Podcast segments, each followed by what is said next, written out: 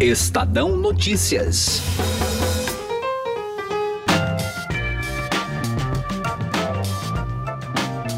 Os recentes massacres em presídios do Norte e Nordeste expõem mais uma vez a incapacidade do Estado na tentativa de evitar a ação de facções criminosas que disputam poder dentro do sistema carcerário e também pelo controle de importantes rotas usadas pelo narcotráfico. A morte de 62 pessoas em Altamira, no Pará, sendo que quatro delas ocorreram durante o transporte para outras prisões, coloca em evidência a fragilidade das políticas públicas usadas até agora na contenção da violência. O presidente Jair Bolsonaro sugere o trabalho forçado de presos como forma de mudar esse cenário.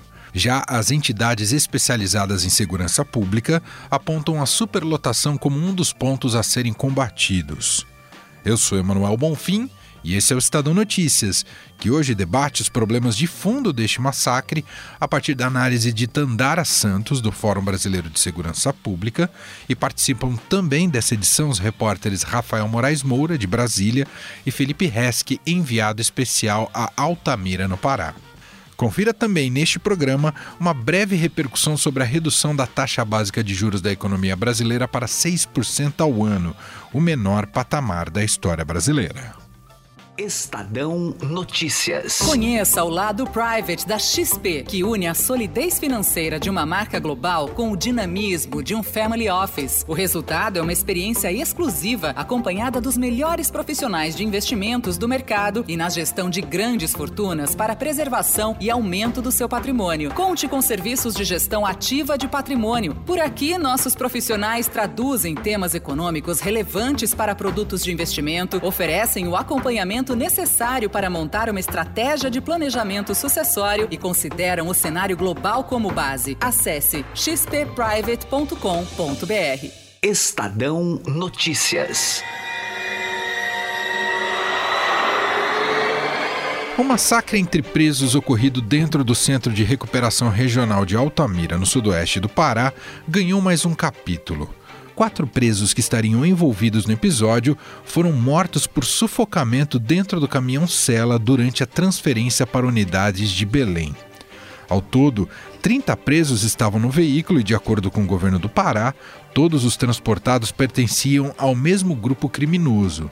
Perguntado sobre o ocorrido, o presidente Jair Bolsonaro afirmou que, com toda certeza, deviam estar feridos e que problemas acontecem com toda certeza devia estar ferido, não é isso? Porque a ambulância, quando pega uma pessoa até doente, ela pode. Agora, pessoal, problemas acontecem, tá certo?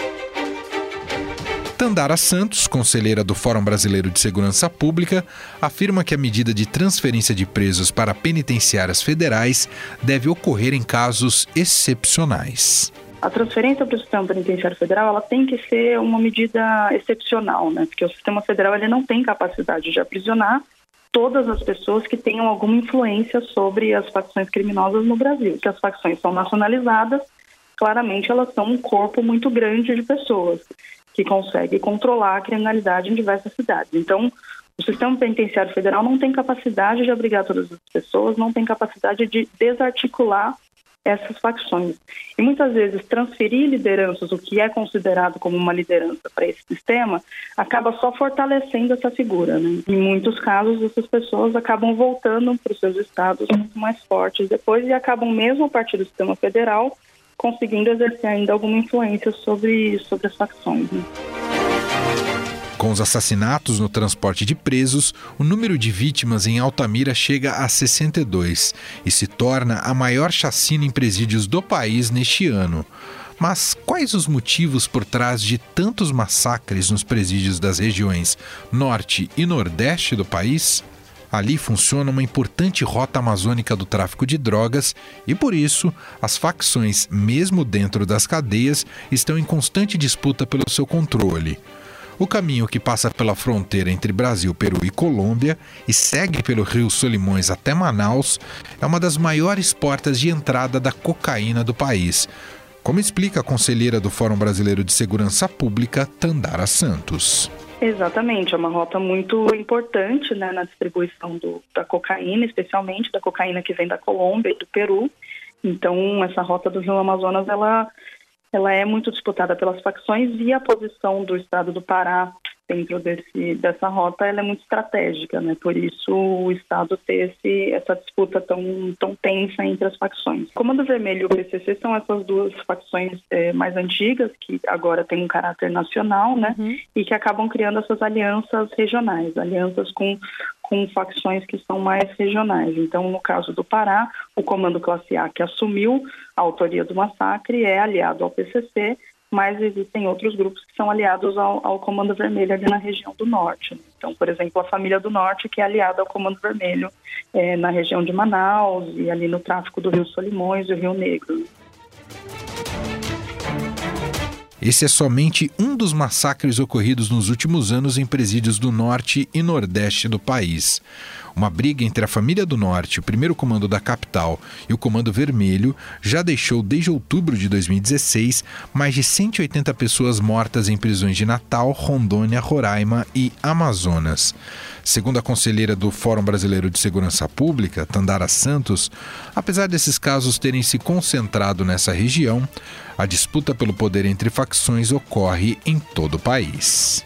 Talvez o, o momento de, de, tensão entre, essa, entre essas facções seja mais agudo agora nessa região norte e nordeste. Hum. Mas o que não quer dizer que as facções estão principalmente nessa região ou que elas tenham mais poder de, de fogo, mais poder de, de gerar violência nessas regiões. Né?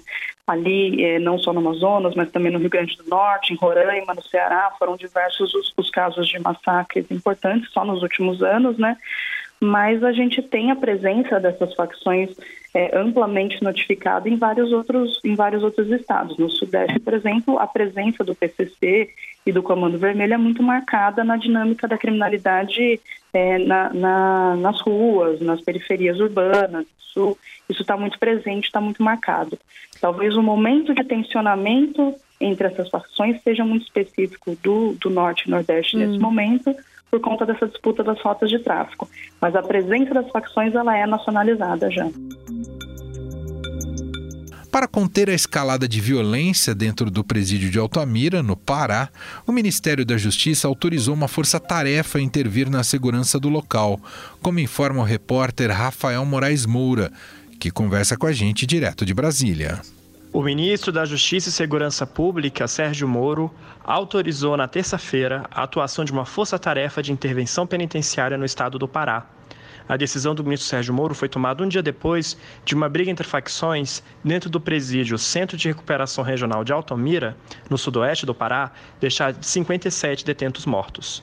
A decisão do ministro Sérgio Moro atende a um apelo do governador do Pará, Helder Barbalho, e vale pelo período de 30 dias, mas o prazo pode ser prorrogado. De acordo com o Ministério da Justiça, essa força-tarefa contará com apoio de segurança pública e administração penitenciária do Estado do Pará e atuará em atividades de guarda, vigilância e custódia de presos. O grupo será coordenado pelo Departamento Penitenciário Nacional. A Superintendência do Sistema Penitenciário do Pará disse que os crimes resultaram de um confronto entre a facção Comando Classe A e o Comando Vermelho. O massacre se iniciou por volta das 7 horas da manhã, quando líderes do CCA atearam fogo em uma cela que pertence a um dos pavilhões do presídio, onde ficavam membros da outra facção, do Comando Vermelho. Dois agentes prisionais chegaram a ser tomados como reféns, mas foram liberados sem ferimentos.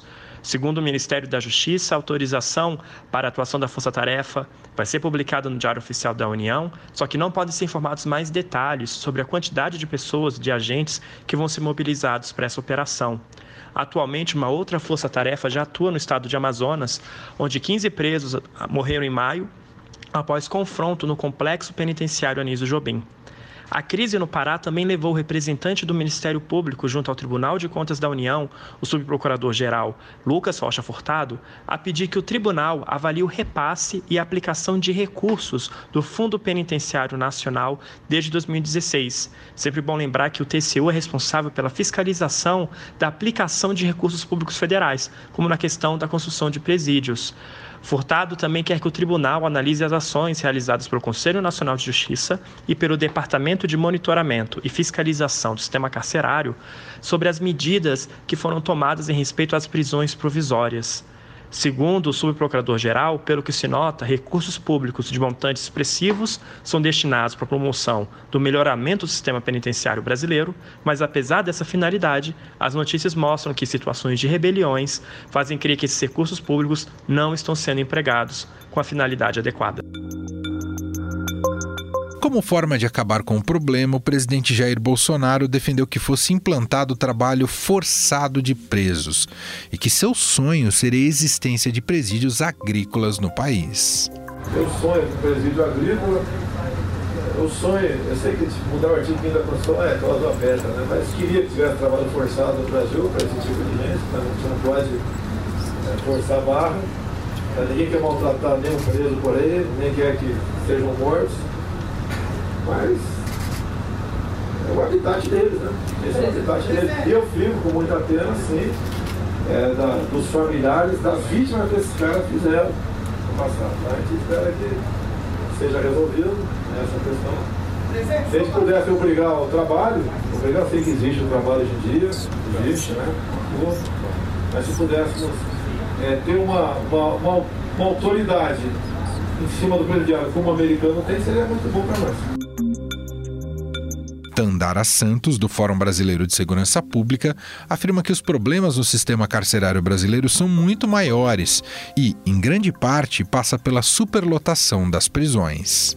Bom, eu acho que esse caso ele, ele mostrou algumas das, das principais dos principais problemas, deixou evidente alguns dos principais problemas do sistema penitenciário em todo o país, né? É a questão da superlotação, então tinham lá 101 presos a mais do que a capacidade do presídio no momento do massacre. A precarização do serviço, então os agentes penitenciários eles não eram sequer servidores efetivos no estado do Pará, eram 33 agentes para 343 presos, então agentes que não eram efetivos, eram agentes temporários. É, existia um, um, percentual de presos provisórios também importante, e isso existe em diversos estados do Brasil, são mais de 37% dos presos que são provisórios que, ou seja, que não foram julgados ainda e estão dentro do sistema prisional. E também uma outra questão que está muito presente nessa, nessa composição do, do sistema prisional no Brasil é a questão do, dos presos por, por crimes ligados à lei de drogas, né? Então, quando a gente está falando dessa disputa pelo, pelo território, pelo, pelas rotas de tráfico, a gente está falando também que as pessoas que estão principalmente ocupando o sistema prisional são pessoas presas por crimes relacionados à lei de drogas, crimes que são executados sem violência. E isso são essas pessoas que estão superlotando esses presídios. Né? Então, eu acho que não tem como pensar numa solução para o sistema prisional que não passe pela redução desse número de presos provisórios e que não passe pela revisão dessa política de encarceramento que é principalmente fundamentada na política de drogas. Né? O repórter do Estadão, Felipe Resque, está em Altamira, no Pará. Pedimos para ele descrever um pouco do clima e cenário com que ele se deparou ao chegar ao local do massacre. Bem, se eu fosse resumir a situação que eu encontrei aqui em Altamira, eu diria em uma única palavra que ela é medo. Uh, um medo que faz parte não só daquelas pessoas que estão diretamente envolvidas com o que houve no massacre. Eu chamo de diretamente envolvido quem, quem tem parente, quem tem familiar, quem tem amigo, quem tem conhecido que foi ou vítima uh, do ataque ou que permanece na unidade prisional. Mas quem sente medo em Altamira, em geral, é o cidadão médio, é o cidadão comum, é o cidadão que não, não conhece ninguém que está dentro do sistema prisional, que não tem nenhum envolvimento com o episódio. Mas Altamira, para você entender essa situação, é, é uma cidade que territorialmente é muito grande, é a maior do Brasil. É maior, por exemplo, do que Portugal e que era relativamente pacífica, mas que viu uma explosão da violência eh, no início dos anos 2000 para cá. A taxa de homicídio de Altamira, ali entre 2015 e 2017, bateu 150 homicídios por 100 mil habitantes. Você tem uma ideia em comparação com São Paulo? Essa taxa é inferior a, a em São Paulo essa taxa é inferior a 7 casos por 100 mil habitantes. Quer dizer, já existe uma rotina de violência, de medo, é, que as pessoas vivem é, na cidade. E isso, por óbvio, se acentua quando tem um episódio extremamente violento, como foi o, o, o massacre em que a gente teve durante o massacre, o massacre ao menos 58 mortos E depois, durante a transferência de presos que supostamente estariam envolvidos nesse ataque, a gente tem a morte de mais quatro pessoas. Então, é esse cenário esse ambiente, esse clima de medo, de insegurança e, por óbvio, por parte dos familiares ou de quem perdeu pessoas queridas, pessoas que, que eles amavam, é, de muita tristeza, é, é, de muita dor. Estamos ouvindo Felipe Resk, enviado do Estadão a Altamira, no Pará. A morte de quatro envolvidos no massacre na transferência entre presídios ainda está cercada de mistérios. Felipe, o que já se sabe efetivamente até agora? Bem, por enquanto, essa questão é um mistério. É um grande mistério é, qual, em tese, teria sido a motivação para esses quatro homicídios. O que se sabe até o momento é que, naturalmente, é, é, parece ser o primeiro desdobramento do massacre que houve na segunda-feira. Por enquanto, o que, que chegou de informação é só a versão oficial do governo do estado do Pará. O que é que acontece? Após o massacre, foram identificados alguns suspeitos de terem participado diretamente da ação e esses presos passaram a ser transferidos para outros presídios. 30 presos foram pegos, colocados uh, num caminhão-cela, que é um veículo que tem, que tem internamente uma divisão de quatro celas. O governo diz que estavam todos algemados com aquelas algemas plásticas. Então, nesse caminho entre Altamira uh, e Belém, ali na altura de Marabá, eles fizeram uma parada e os, os agentes de segurança, quando, quando foram abrir a bolé, o compartimento, eles foram ver, havia três presos já mortos e um que diz o governo ainda foi socorrido, mas não resistiu uh, aos ferimentos.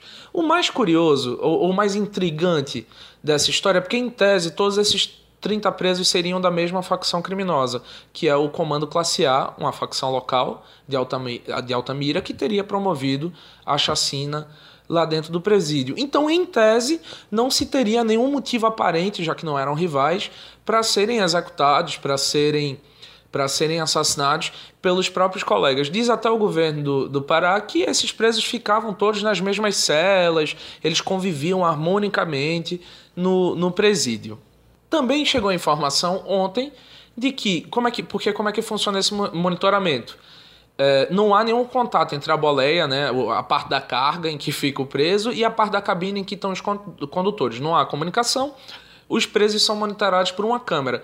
E diz o governo é, do, do Pará que na estrada, a estrada muito ruim, é, estrada de terra, com pouca estrutura, também tinha pouco sinal de comunicação. E por causa desse sinal falho, a câmera teria parado de funcionar e por isso os agentes de segurança não teriam não teriam percebido o momento em que esses quatro presos foram atacados. É, então, assim, por enquanto, é só uma soma de informações que nos dá como resultado uma circunstância muito estranha é, é, desse, desse transporte de presos de Altamira para Belém, é, no momento em que estavam todos sob a tutela do Estado, estavam todos, em tese, sob os cuidados do Estado. Por fim, pedimos para o repórter Felipe Resk, enviado a Altamira, contar mais sobre os familiares das vítimas.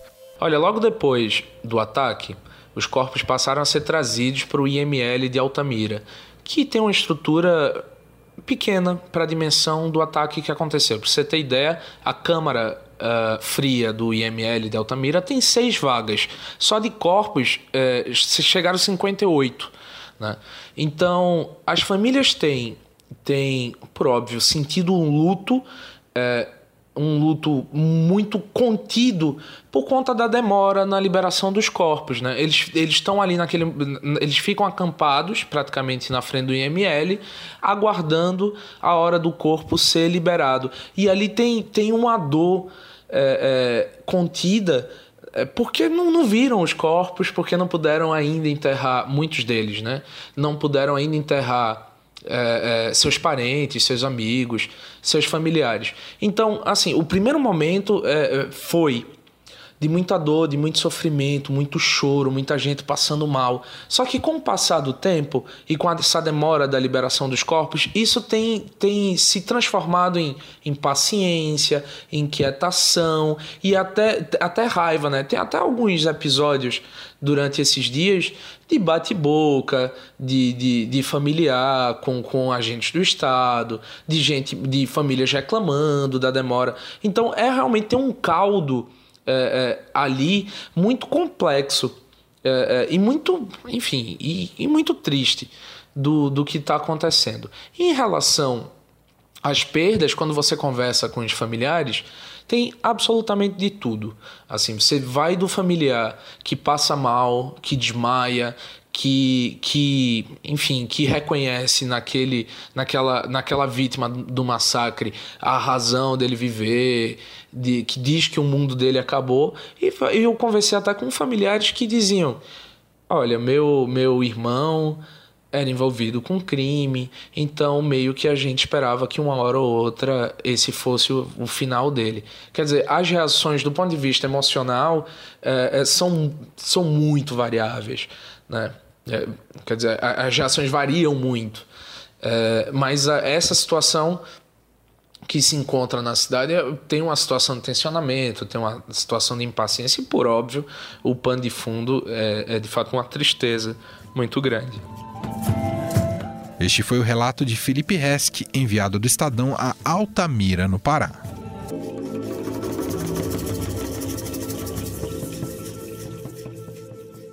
Estadão Notícias. Mudando um pouco de assunto, o Banco Central cortou ontem a taxa básica de juros para 6% ao ano. Com isso, a Selic está no nível mais baixo da história. Que impacto isso pode ter na vida das pessoas? Quem responde é o editor do broadcast da Agência Estado, Fernando Nakagawa. Como sempre acontece na economia, a redução da taxa Selic, dessa vez para 6% ao ano, não deve ter efeito imediato no seu dia a dia.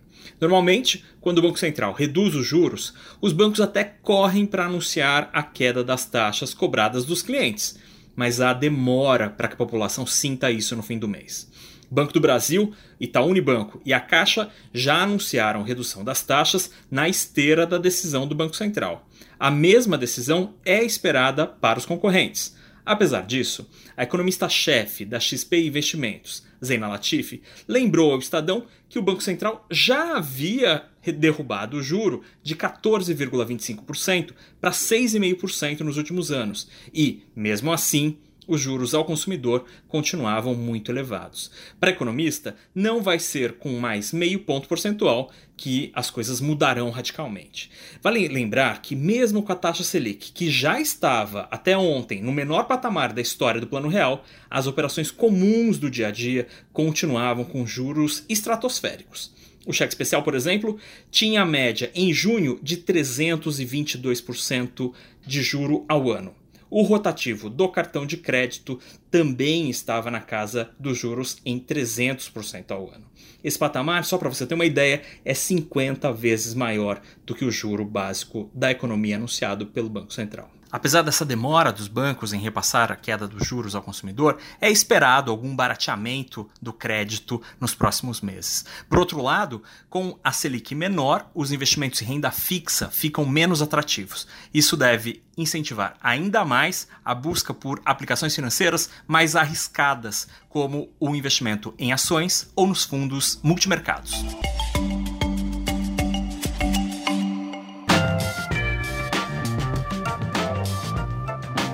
O Estadão Notícias desta quinta-feira vai ficando por aqui. Contou com a apresentação minha, Emanuel Bonfim, produção e roteiro de Gustavo Lopes e montagem de Nelson Volter.